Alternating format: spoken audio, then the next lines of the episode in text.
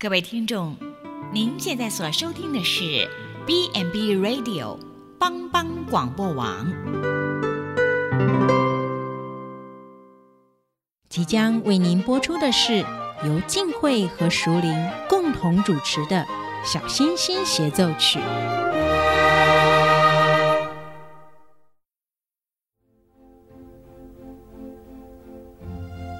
妈妈。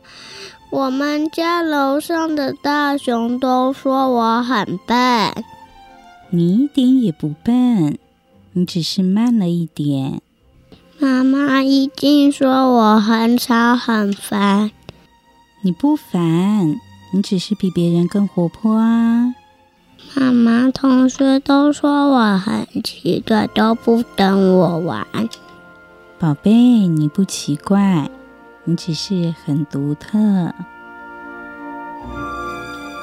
不同特质的孩子，就像天空中最亮的星星，用它独有的闪耀，丰富了银河画布，如同一曲美妙和谐的小星星协奏曲。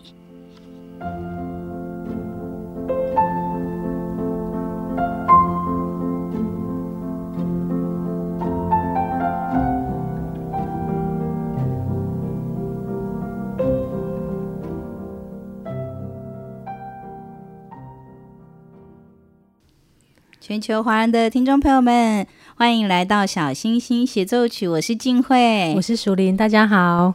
哎，淑玲啊，我们上次啊，就是有提到关于这个注意力不足过动症啊。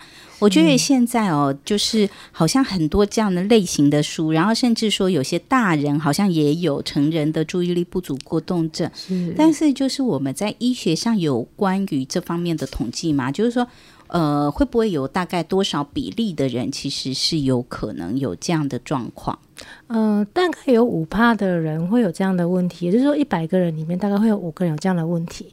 那那可能还包括我一个，你完全看不出来呢。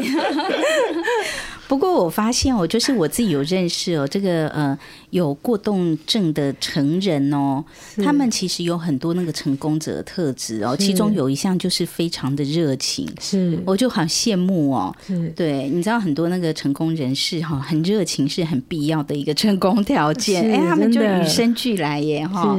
所以有时候不是说啊，你呃什么事情绝对好，绝对不好，很多事情有很多面向，没错。那我们赶快来欢迎我们今天的特别来宾。呃，我们今天还是跟上上上次一样，就是请到吴信文心理师来到我们的节目当中。欢迎吴心理师。嗨，各位听众，大家好，呃，又是我的大埔里地区最帅的心理师。哎、欸，这是要自己介绍了，是不是？对对对，这个一定要强调，一定要强调。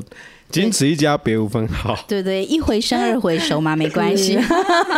所以听众朋友们应该都可以知道，你看像这一边的心理师多么的这个亲和力够哈，对不对？都跟大家打成一片，真的很好。谢谢各位。还是因为都是跟小朋友在一起？哎，有可能，有可能。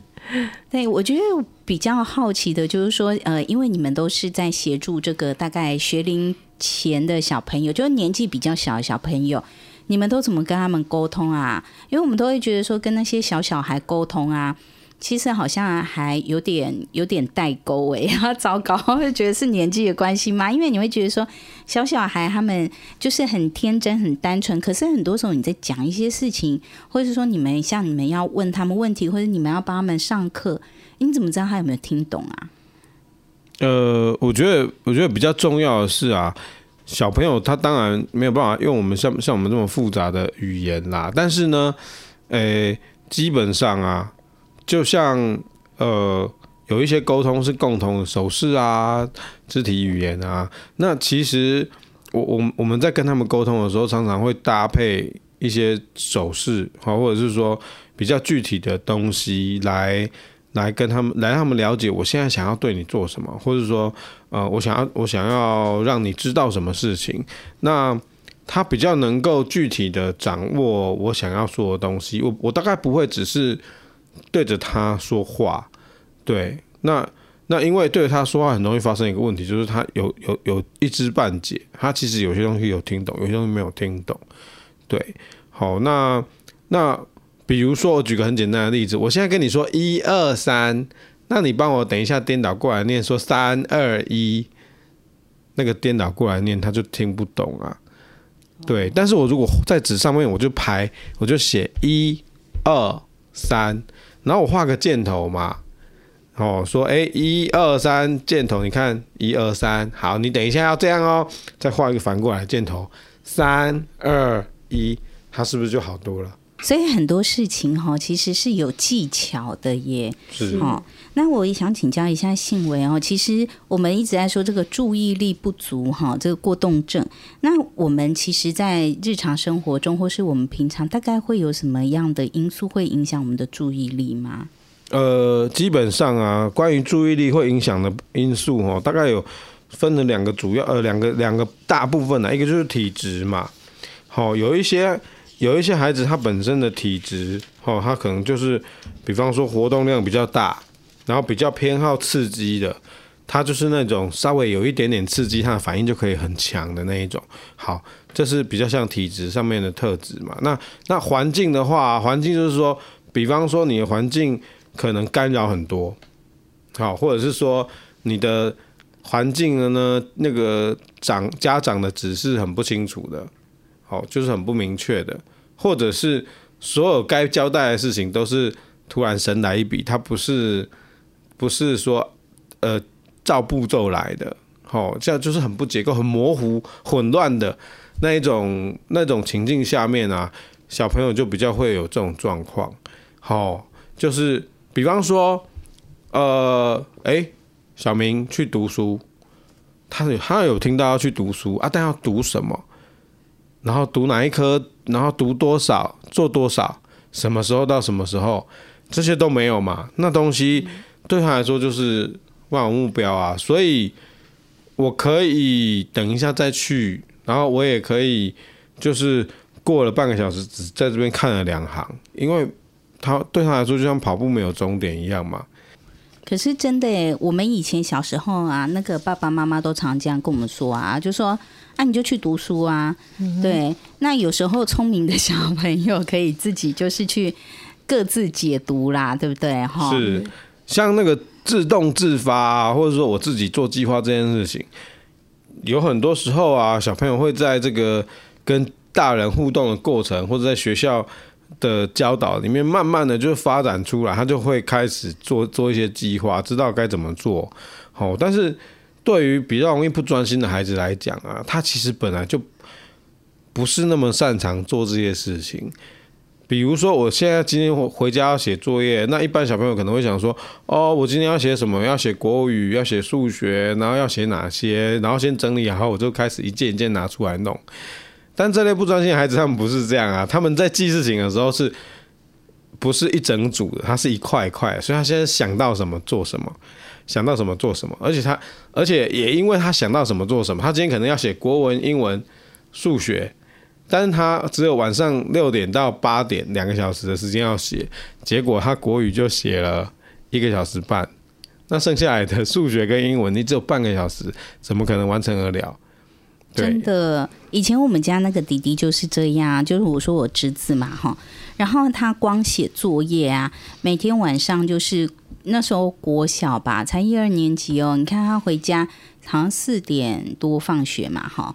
他回到家写作业哦，都要写到七八点，然后还没写完。可是因为要吃晚餐了，所以就要继续先去吃晚餐。然后每天作业都写到晚上十一二点，然后还常常写错或是写的不好，都要被纠正，好可怜哦。对啊，所以像这种过程对他来说是酷刑嘛，因为。他也不是不做哎、欸，他真的就是扎扎实实的花了那么长时间坐在那里做这件事情。可是我一个晚上都在做这件事情，但我还写不完。那我每天都是过这样的生活，你觉得孩孩子会不会失去学习的兴趣？会哦。嗯，对对，所以他不喜欢去上学，因为他去上学他就觉得作业好多。嗯。可是家长都会觉得说，是因为就比如说啊，像那时候因为呃爷爷奶奶嘛，然后他们就会觉得说，哎，是不是因为我们自己不会教？那后来呢，我们就做了一个决定，让他去上安亲班，因为想说安亲班有专业的老师可以教他。没想到去了安亲班之后也是一样，就是这好像是他们自己一个先天的限制，对不对？呃，我觉得啊，就是说，当然他先天有一些限制啦，哈，就是第一个他持续能力没那么好，然后呢，可能我在处理这些这些东西的时候，我我我可能比较费心力，但是我们可以帮忙他做一些事情呢，比如说，第一个，我如果要一个平常只能跑一百公尺这种。百米冲刺那种短跑的人，突然就要去跑马拉松，跑两公里啊，他当然跑不完嘛。对，但是我可以慢慢训练你啊，你只能跑一百，跑两百，但是我会慢慢的随着你已经适应了、习惯这个这个距离、这个长度，然后我可以再增加嘛。对，你这边我确定你稳定了，我再往前拉，那你慢慢慢慢你还是可以成长的，只是你可能，但是如果你要一口气让他马上到位啊。那那这是大概对他来说是很困难，很困难，对。嗯，所以我觉得有很多就是这样的孩子，他们自己在学习成就好像真的很不好哈，然后自我的感觉跟自我评价也会比较低落。哎，你们实际上碰到的孩子也会这样吗？是是，就是呃，这类小朋友他们常常是这样，就是说最后会比较呃。无奈，他们他们给你的回应比较像是无奈的感觉，因为他觉得啊，他曾经很努力花时间做这些事情，就算他没有花时间，就就就算不能讲努力，他也花了很多时间在上面。可是，我觉得我没有比我隔壁的同学笨啊，嗯，我也花时间，但是考试出来啊，人家的成绩是稳稳定定的在上升嘛，可是我我好像没有办法控制我的输出，欸，哎。我觉得我可以，可是不知道为什么考出来成绩跟我想象的差很多。嗯，我连错在哪里，就是怎么为什么会这样子，我都搞不清楚。那那久而久之，他慢慢的就对学习失去兴趣啊，他控制不了嘛。嗯。所以，其实我们有没有一些好的策略或方法，就是说，哎，可以来带领孩子，或是说，哎，我们可以来帮助孩子来训练。其实，这个注意力是可以透过训练来提升的吗？呃，是是是，我我觉得啊，就是大家有个观念呢，就是说，注意力是一个现象嘛，它就是一个特质。那呃，我们可以运用一些适合他的方法来改善他的问题嘛。那那他慢慢的，他可以哎、欸、克服他日常生活一些状况以后啊，他自己也会发展出一套比较适合他、属于他的问题解决方式。那之后你有一天放手，他其实还是可以过得很好啊。嗯，那好比说哈，比如说呃，刚刚有提到嘛，要读什么，读哪些，做什么。这些很重要，很清。你你当你告诉他一件事情的时候，他们跟一般孩子不一样的地方就是说，你尽量要告诉他很明确的目标，多明确。就好比说，你现在要去写什么科目，然后你要写多少？比如说国文，这个国文的习字簿你要写第一行到第十行，而且我告诉你一个任务，你的任务就是把这十行完成，你的任务就完成了。对，那。我再告诉你，因为好比说，哎，妈妈知道这个孩子他大概就是十五分钟到二十分钟的，可以撑十五到二十分钟，所以我就告诉你说，我大概什么时间会过来检查。哦，为什么要告诉他时间？是告诉他什么时候结束，他才知道我必须要在那个时间之内完成。但这个时间不能太长，比如说明天，明天是一个很遥远模糊的东西，那个东西就没有效果。但是你告诉他。短短的多久以后我要来检查？有人来检查，并不是说要检查你有没有错，但是对他来说会形成一个动力，就是说哦，等一下妈妈要来看，所以我要记得这件事情，赶快把它弄好，类似这样子。所以目标明确嘛，然后你设定的条件也要很清楚，然后最好时间是在他的那个持续能力可以忍受的。所以我们在帮孩子抓那个时间，要抓的非常精准，还是会建议说，其实可能给他多一点点宽裕的时间，或是说需要有弹性嘛？我觉得啊，就是一开始的时间，你可能就是有一个你对他的了解，设定大概的时间。那当然我们会开始执行嘛。那开始执行以后，你就会发现，哎，我可能需要增加或是减少，按照他的状况，我我可以做调整嘛，这是一个。但是如果我这一次已经跟你约定好了，我们就照这个方向走，这是一个。第二个就是说，呃，关于那个弹性的部分呢、呃，有一些活动我们可以这样设计，好，就好比说，呃，我们可能平常要求小朋友是说，哎，你要把这个写完，我们就算结束了嘛。但是我们知道他。这类孩子，他们可能持续力没那么好，没有那么专心。他有做，但他做不到那个程度。但是他有做哦，有做的话，我们还是要去鼓励他，就是等于有做有差，好让他觉得他只要有做一点点，他的生活就呃就是他的处境就会有不同。就我举个比较具体的例子，就好比说上学，本来你应该要八点到学校才不算迟到，对于这类孩子，你就要把它设定成。八点到八点半之间都不算迟到，可是超过八点半你就一定迟到。那你可能会想说，可是那这样他就会抓八点半再到啊？没错，但是你后面有一个条件嘛，就是说，如果你是八点到，那你就是四点半就可以下课了。但如果你是八点十五分到，那你就要四点四十五分下课。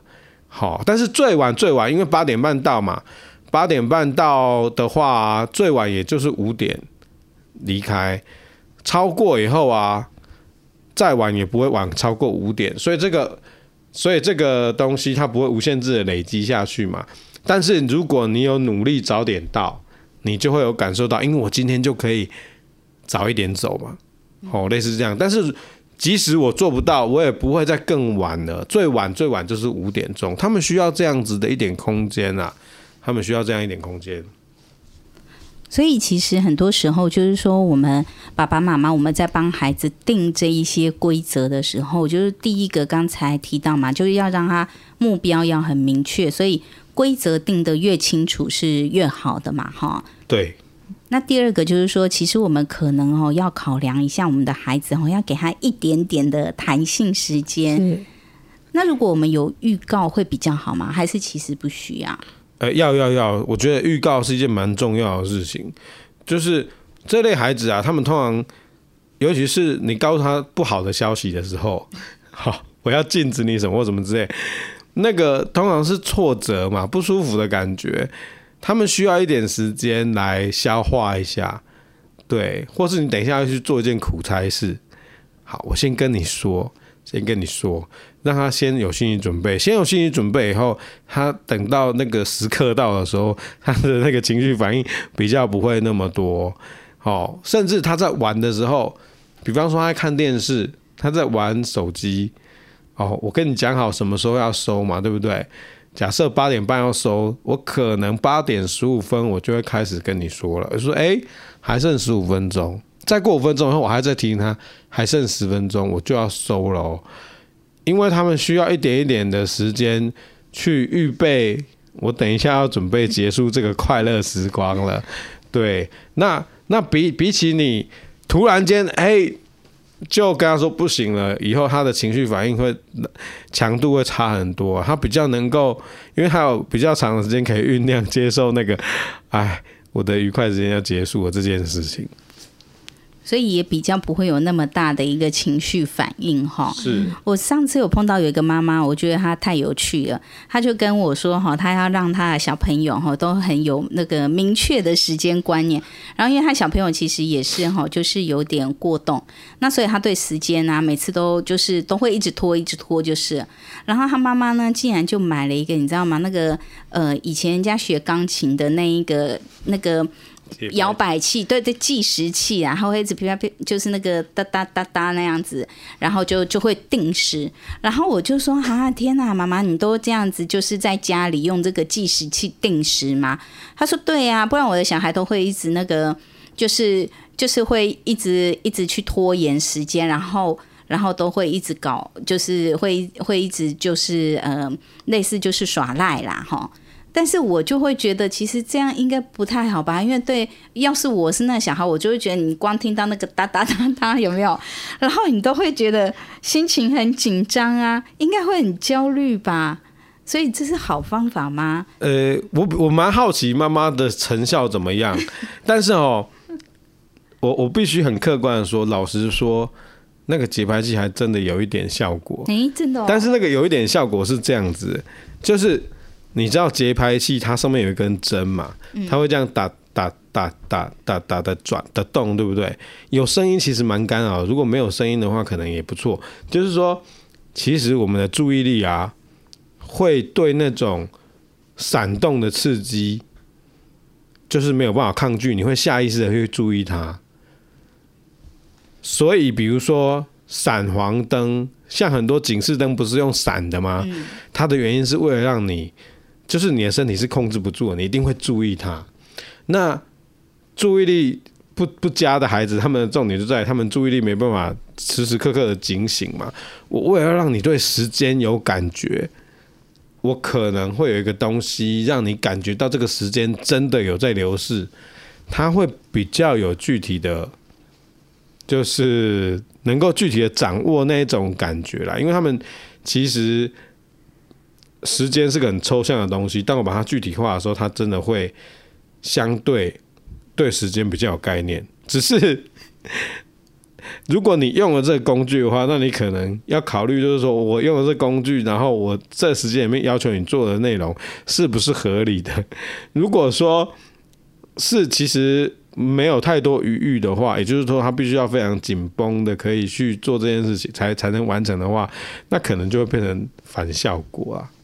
对呀、因为我我觉得是有点反效果，是他就在讲说，他儿子就是。有时候就就会放空，因为他就会一直去盯着那个节拍器，有没有？因为他一直哒哒哒哒。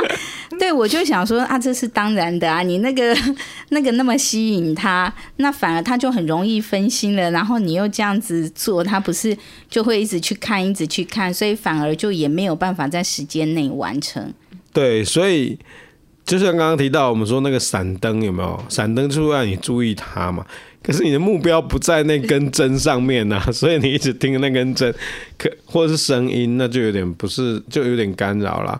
所以大部分情况下，我是觉得我会，比方说跟他讲一个时间的范围啦，但是那个时间的范围本来就很短，比方说我就十五分钟跟你核对一次就好了。那那因为。其实十五分钟后我来跟十五分钟内我来跟你核对啊，那个跟我半小时每半小时为单位跟你核对，其实十五分钟的效果就会好很多了，不需要像他那样就是时时刻刻。真的感觉弄得好焦虑哦。是，其实我们在讲注意力啊，注意力的种类其实非常多种。那像刚刚金慧跟呃信伟提到，就是哎本来。弄了一个节拍器，是想要让孩子对时间有观念，然后知道在时间之内完成他应该要做的事情。诶，可是殊不知孩子的注意力就完全放错地方。是，那就是有些孩子选择注意力、选择性注意力比较比较不好的孩子，可能就会发生这样的状况。所以，真的我们在使用什么工具哈，也要好好想一想，对不对？嗯，好，不是说哎，你觉得不错就不过当当然，我是觉得这个妈妈还蛮有创意的，那给她创意拍拍手。好，我们先休息一下，等一下继续回来我们的节目当中。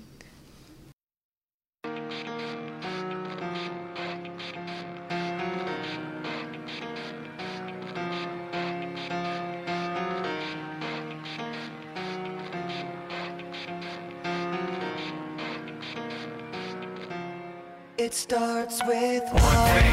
I don't know why. It doesn't even matter how hard you try. Keep that in mind. I designed this rhyme to explain in due time. All I know, time is a valuable thing.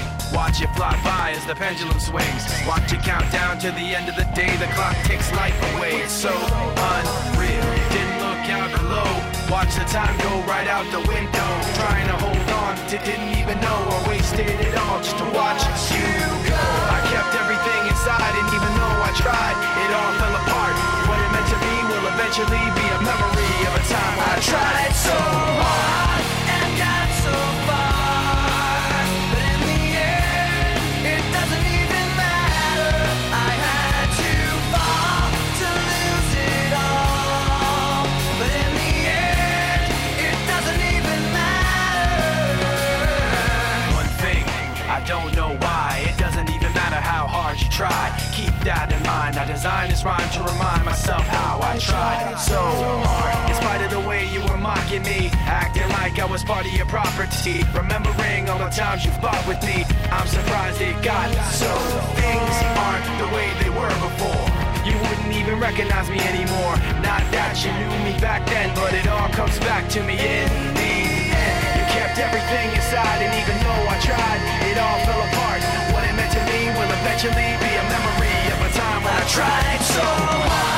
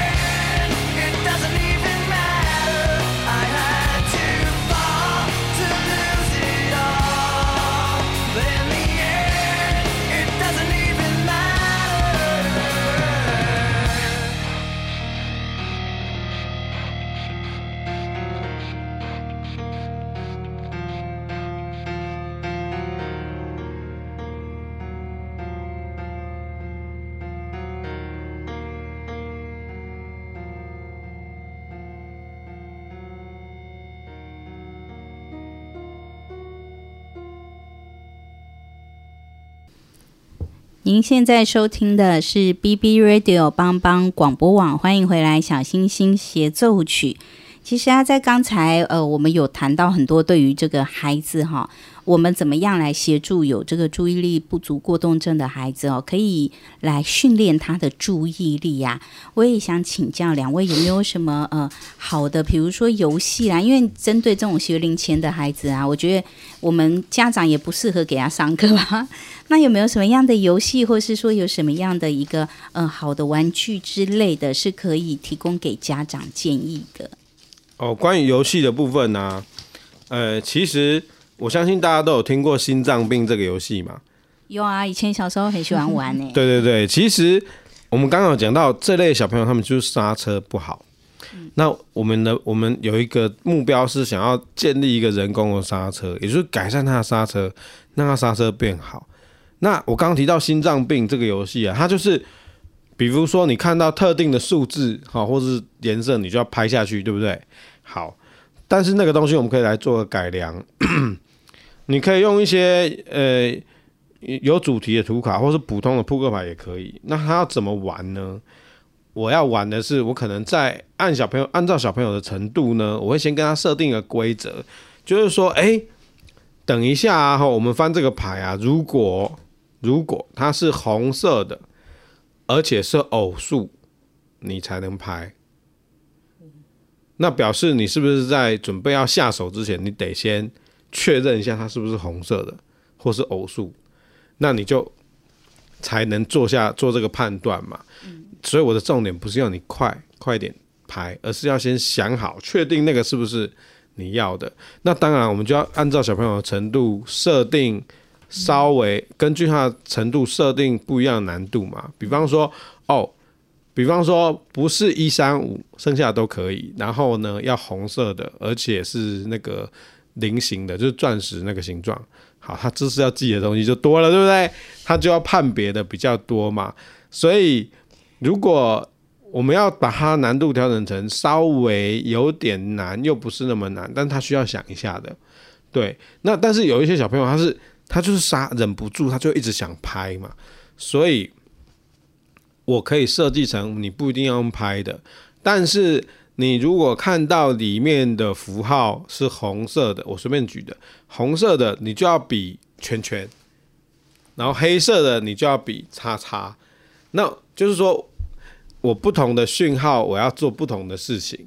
对，那那我一样还是要判断，然后我要做出对的反应嘛。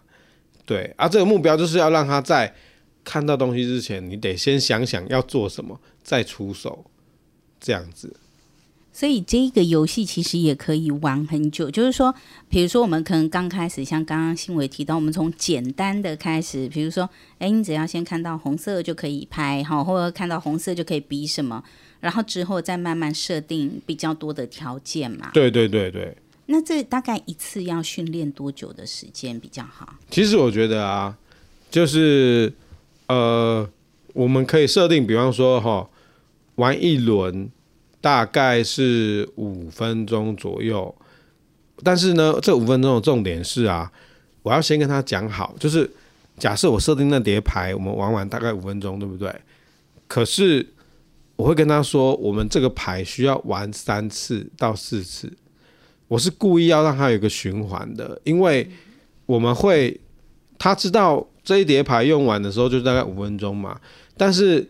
结束以后，我们会再玩同样一个游戏，循环大概四四次到五次的原因，是为了让它重复，因为这个过程是为了让它慢慢的比较有耐性。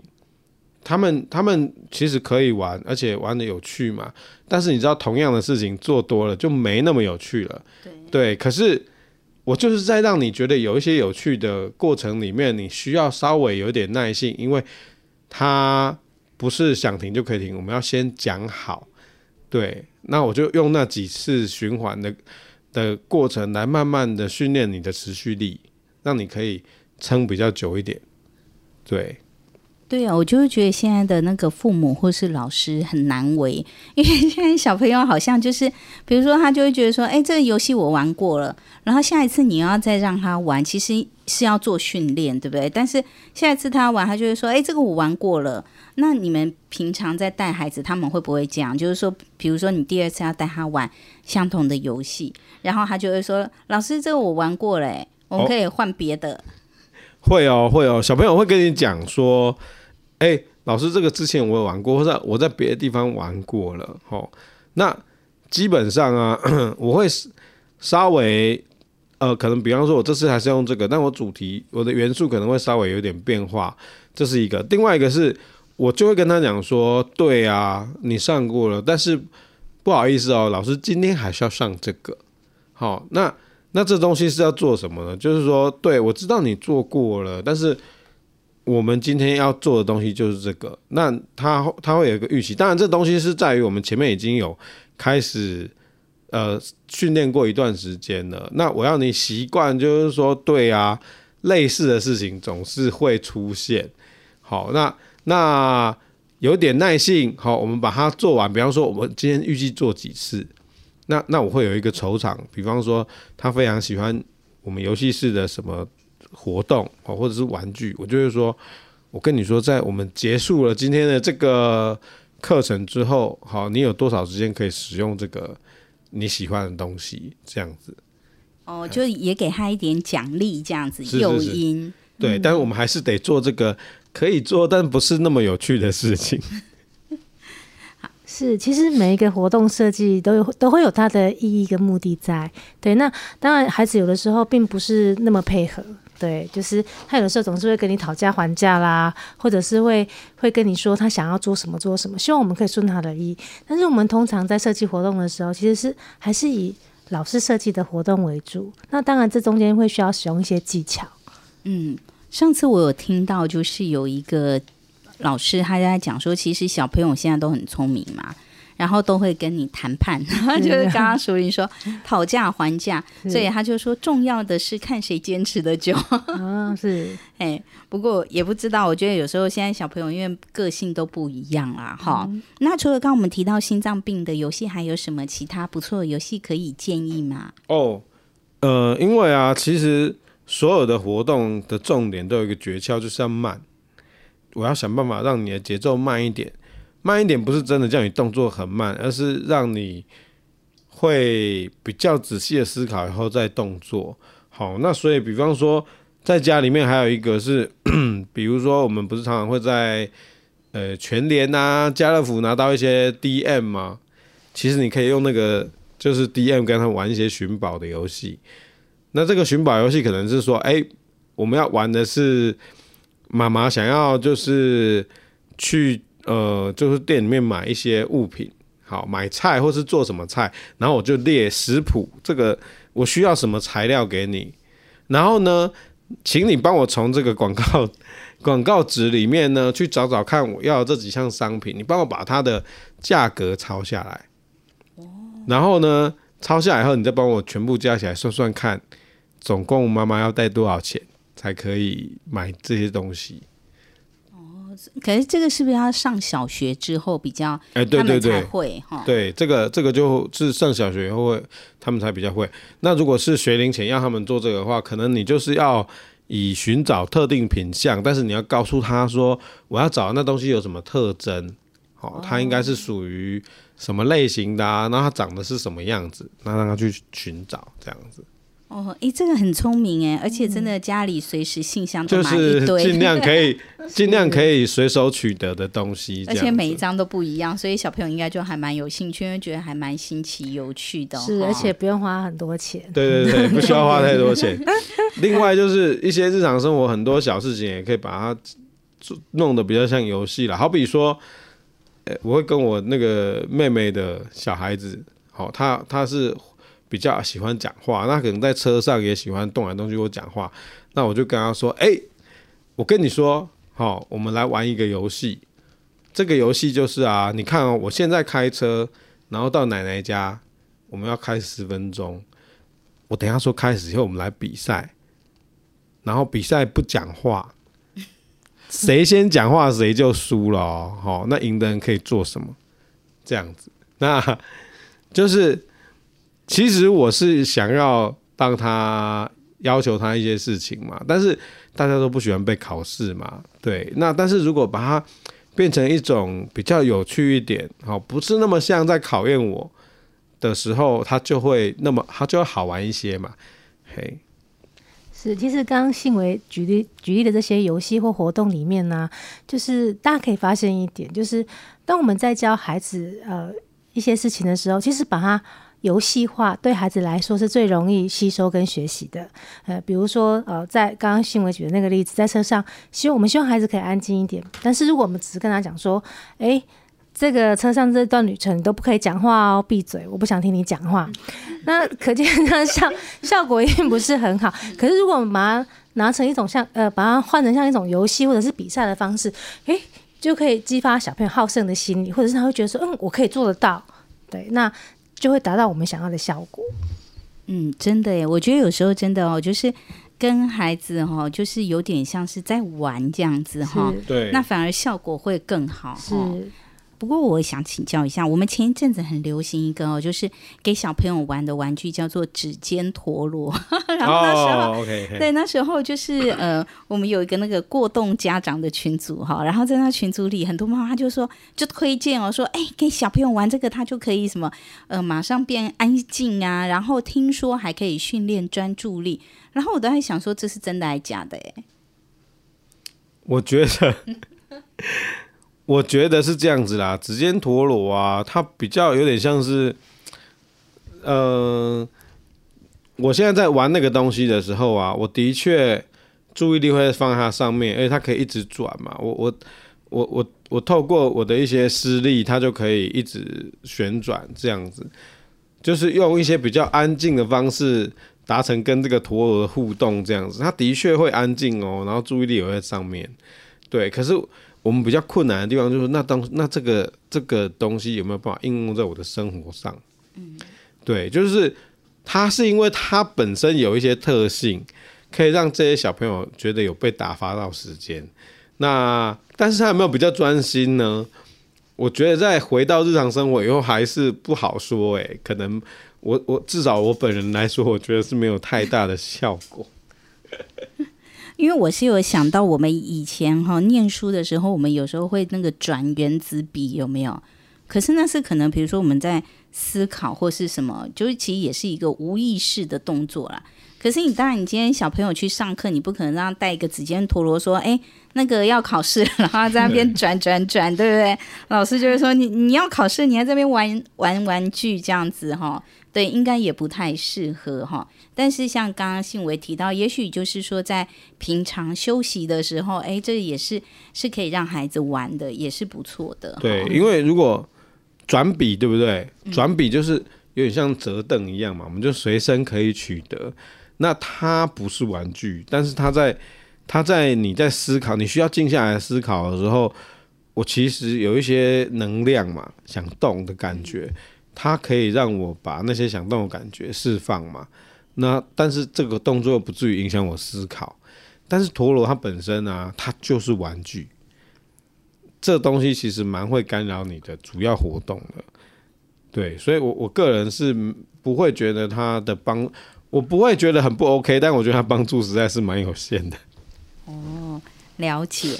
好，我另外想请教一个问题，就是啊，我发现有很多这些过动的小朋友哈，他们在玩游戏，他们很喜欢玩游戏哦，可是有一个很大的。问题就是他们不喜欢输的感觉，就是玩游戏总是会有赢有输嘛。可是当他们输的时候，他们就会避免呢，就会生气耶。对，这是大部分这样孩子的特质吗？还是说我们应该要怎么样去引导他？哦，应该说这类孩子他们的在气质上面呢、他们就是呃遇到开心的时候或是挫折的时候，感受都很强烈。就是我刚刚啊，上一次节目有提到，只要一点点刺激，他反应都会特别强。那那所以呢，他当他当事情不如他意的时候，你会感受到他他瞬间情绪加速很快，然后就就避免或不开心，类似这样子。那所以一开始可能我们在处理这些小朋友的状况的时候，因为我最终的目的是，对啊，你现在是输了，但你之后还有机会嘛。那我要让你，我想要你慢慢去习惯日常生活，总是不会总是都是一帆风顺。那可是，一开始你一定不会不能够忍受这样子，所以呢，我会在比方说游戏，假如他有手足或是一些团体里面，在做这些事情的时候呢，我会我会让那个输赢啊，即使你是输了，你还是会有一些回馈。好比说什么，你知道吗？就是。我现在预计会玩好几轮，那你赢了以后，你会有两个两分，输了你也会有一分。好啊，然后呢，你中间如果有帮别人做了什么事情，好，或是就是呃有做出什么努力的话，你还有额外的加分的机会。也就是一开始我必须要控制那个呃活动的节奏，让他觉得还不至于会输这样子。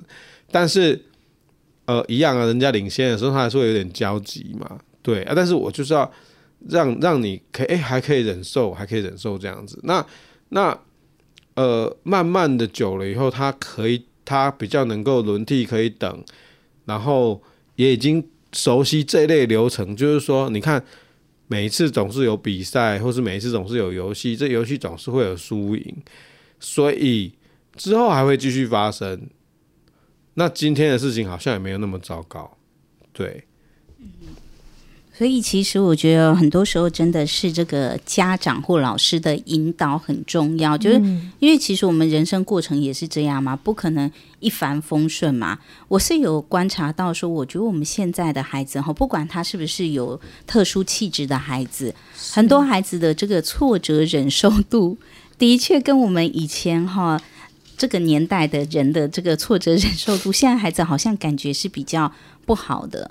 好，那当然可能我觉得，也许是因为就是现在整体的环境，然后加上说少子化嘛，嗯、大部分的孩子可能也都会被捧在手心上嘛，哈。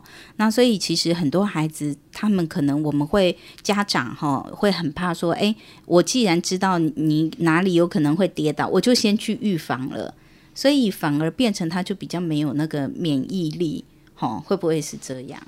我我觉得，我觉得刚刚金慧讲的也蛮重要的事情啊，就是说有时候啊，这类孩子小可能他他可能挫折忍受能力比较不好，或是比较不能坚持嘛，是或者是说因为他的特质让他动作很慢，但是你千万不要因为他很慢受不了你就帮他做啊，或者是说呃，他在那边哭啊，在那边拗啊，你最后就好好好好就算了。好，因为我觉得界界限原则还是很重要的，就是那个框架是在的。我今天说这样子不行，好，或者是说你你必须要怎么做，那那你已经讲了，你就务必要让这件事情是真的，就是你千万不要因为小朋友的反应而修正你的规则。你可以透过一些其他的方法，他只要再付出一些什么东西，他可能可以得到一些些补偿，但是你不要改变你的原则，这件事情很重要。那因为比方说有有很多这样，就是说小朋友哭啊。他可以跟你那边哭二十分钟、三十分钟，受不了了，然后呢，就说好了好了，就给他了。那对他对小朋友而言，他就是说，哦，原来这样子还是可以的嘛。那我下次你不给我的时候，是不是因为我哭的不够久呢？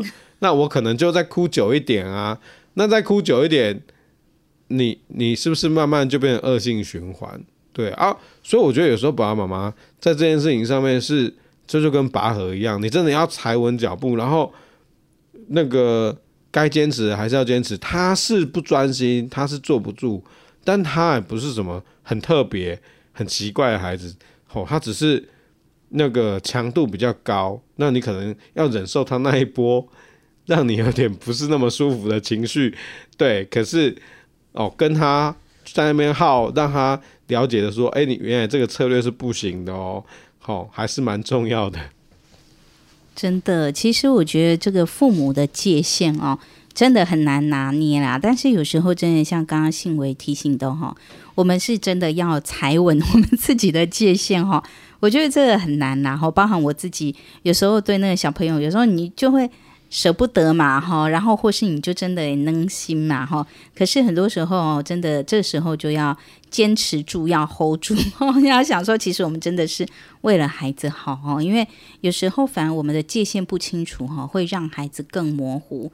他会觉得说，哎，其实这样是可以的吗？还是不行？哎，你明明说不行，可是实际上最后是可以的。哎，所以以后他就也会觉得，就是说像现在。有时候我们接触到一些就是国高中的孩子，他们都会觉得说啊，我爸妈讲话超没诚信的 哈。或许就是因为就是我们每次在这个界限上的坚持哈，我们自己是好意。可是你对孩子而言，你就就是你模糊不清哈，这真的也是还我们还蛮需要特别注意的。那最后呢，就是也要请教信维跟熟林，有没有给这个如果我们真的家里的宝贝哈有这样的过动的特质哦的家长，有没有什么样的一个提醒？呃，我觉得啊，除了就是界限要坚持住之外，刚刚静慧还要讲一件非常非常重要的事情，就是说话要算话。什么什么哪一件事情说话算话？比方说，我现在要求功课，对不对？我已经跟你讲说，十五分钟后我要看，要写多少，我也告诉你了。但是有时候家长会遇到一个状况，就是写他小朋友交过来的时候，就说你写的太丑了，乱写，然后就给你擦掉，要你重写。小朋友会爆炸。但重点是，我下一次可以修正，但是这一次我跟你讲好的事情。因为我没有跟你说你不可以写很丑啊，那我们要遵守约定。因为对他们来说，他心里面的预期就是说，我已经完成任务了，你要求的列表里面的事情我有进行，诶，对。但是你现在突然为了一条新的规则，就是跟我说刚刚那个不算数哦，那那接下来你们的那个关系就会被打坏了，因为因为其实。我我有按照规则走也没有用啊，对，所以假设我们现在讲好了，但是小朋友总是突破了规则，他想到了你没想到的事情，这次你要接受这件事情，下一次你可以修正，但是这一次你你你必须要就是按照你讲好的事情去进行哦，这个真的很重要，对对对，跟大家提醒一下。是，然后我想，如果说家里有呃过动的孩子的话，其实除了教养部分啊。呃，可能在教育的资源，甚至医疗的资源的介入也是很重要的，因为他们可能是他们他的他们的需求应该就是可能是跨领域的，比如说我们可能也要适时的跟老师沟通孩子的状况，让孩让老师也了解孩子的孩子的状况，然后知道可以知道怎么去带他，甚至孩子可能会需要一些医疗方面的帮助，比如说药物的介入等等。嗯，真的，我觉得其实我刚刚信维跟那个熟林的提醒都非常的棒哦。很多时候我们不是自己一个人在面对啦，哈。我觉得现代的父母，呃，尤其是在台湾，我觉得很幸福，因为其实我们呢，现在在国内有很多的相关的资源，那包含这个刚才有提到有医疗体系，然后有心理咨商的体系，然后可能呢在教育方面也有教育的体系。我们现在其实呃学校。老师像在台湾哈，那老师都要去上特教研习呢哈，然后有这个专业的职能，然后另外呢，学校也有这样特教的老师，其实是可以辅导我们的孩子哈。那当然啊，其实也有在台湾又有很多这个很热心的这个民间家长团体，所以其实我觉得就是呃，聪明的家长，我们可以善用这些资源，因为这些资源就是在我们的身边，只是可能我们不知道啊，但是可能其实我们是可以去寻求更多的一些资源的介入，来帮助我们的孩子哈。那希望我们都可以成为这一个聪明的家长哈，来善用资源。好，今天很谢谢幸伟来到我们的节目当中，也祝福我们的听众朋友们，我们都可以成为这个聪明的家长，善用资源。我们下周同一时间空中再会喽，拜拜，拜拜，拜拜。